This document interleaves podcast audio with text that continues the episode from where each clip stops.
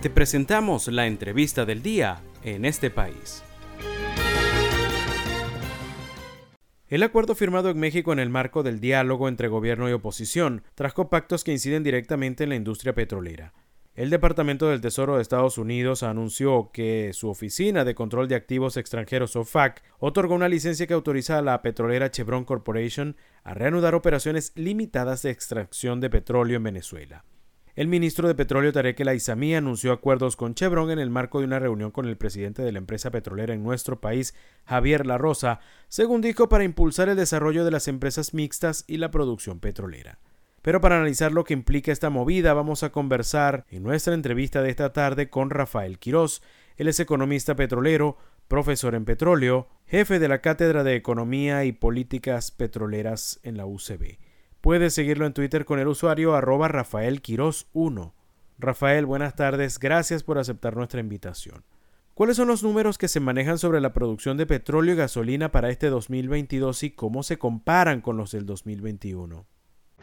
Bueno, mira, la producción petrolera mm, se mantuvo durante el año 2022 estancada. Eh, estuvo oscilando su promedio de producción mensual entre 645 mil a 693 mil barriles diarios de, eh, de crudo este, no tuvo mayor incremento durante el año. Creo que el promedio anual va a cerrar para el 31 de diciembre, o sea, de este mes, eh, estará, debe estar cerrando en 687 mil barriles diarios.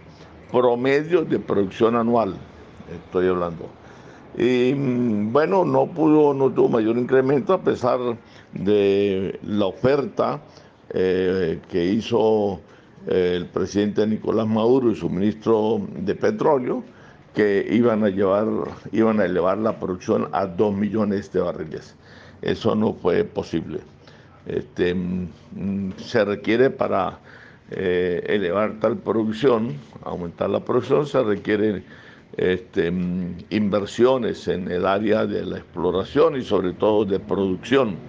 Eh, y por supuesto que eh, PDVSA no está en condiciones eh, financieras de invertir ni siquiera un centavo y de allí precisamente los constantes y permanentes llamados y ruegos del presidente Maduro en cadenas de prensa eh, o de comunicación, de los medios de comunicación, estar llamando a las transnacionales del petróleo a que vengan a invertir en el país.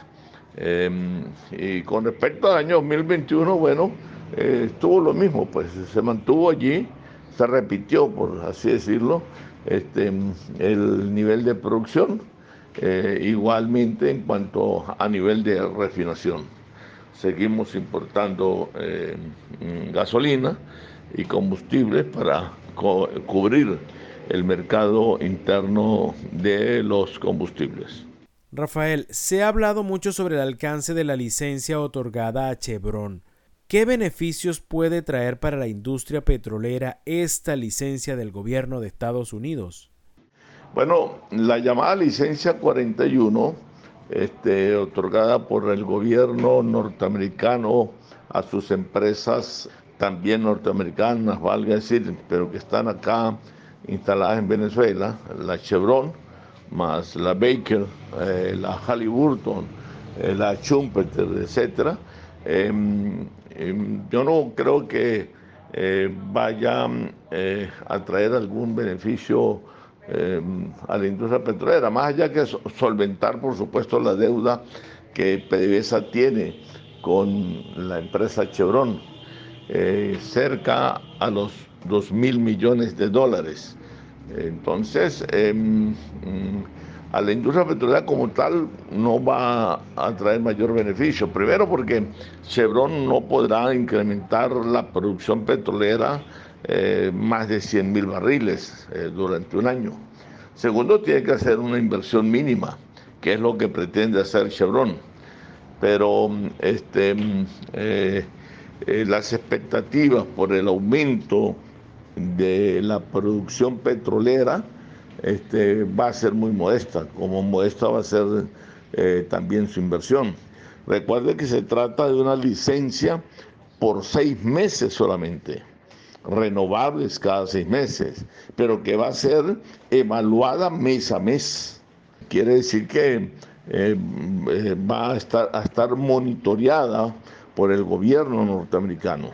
La pregunta mía es qué empresa petrolera, incluyendo la Chevron, por supuesto, que es la que se beneficia em, de ello, este, está dispuesta a hacer grandes inversiones cuando tiene por medio una licencia que fenece a los seis meses y que luego si eh, es posible renovarla, también es posible que no se le, se le pueda renovar este, y que eh, las condiciones para renovarse o no no va a depender de la Chevron, de la misma empresa, sino depende del gobierno venezolano que cumpla sus compromisos, que honre sus compromisos contraídos en México. Es decir, que la prórroga de la licencia va a depender desde el gobierno venezolano de que cumpla su compromiso y no va a depender, depender de la industria propiamente. Entonces, ante tal expectativa o ante tal incertidumbre, bueno, ninguna empresa se va a atrever a, hacer inversiones eh, que vayan más allá de los seis meses. Ese es el problema de la licencia. Además de que viola flagrantemente eh, la ley orgánica de hidrocarburos y también la constitución nacional o mejor dicho, la Constitución de la República Bolivariana de Venezuela en sus artículos 301, 302 y 303. Estamos conversando esta tarde con Rafael Quirós, economista petrolero, jefe de la Cátedra de Economía y Políticas Petroleras en la UCB. ¿En qué estado se encuentran los procesos abiertos por deudas de PDVSA y en especial el caso de Citgo? Bueno, en el caso de las deudas de PDVSA, por supuesto, es un caso bastante preocupante porque sobrepasa la cantidad de 86 mil millones de dólares. 86 mil millones de dólares, lo que prevé la deuda consolidada de PESA. Es decir, esa es la cantidad que PDVSA le debe a diferentes empresas transnacionales y también, por supuesto, deudas internas, o sea, dentro del país, ¿no? A proveedores, básicamente y también incluso algunas eh, deudas laborales que tiene, pasivos laborales que tiene la empresa. Eh, por lo que corre el riesgo, por supuesto, que empresas transnacionales eh, a las que PDVSA no ha podido cancelarle, este, bueno, puedan proceder a través de tribunales internacionales este, contra los activos de Venezuela como es el caso de Citgo y eh, la, el mismo, la misma empresa Monómeros de Colombia, etc.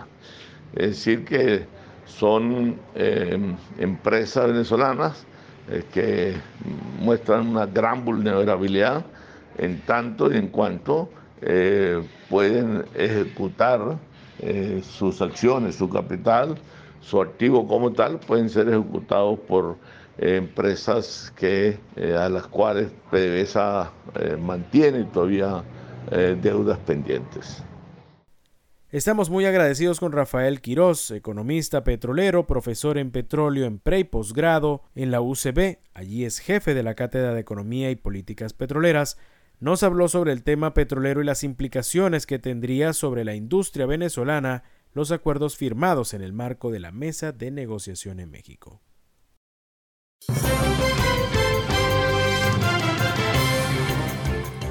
Esto fue la entrevista del día en este país.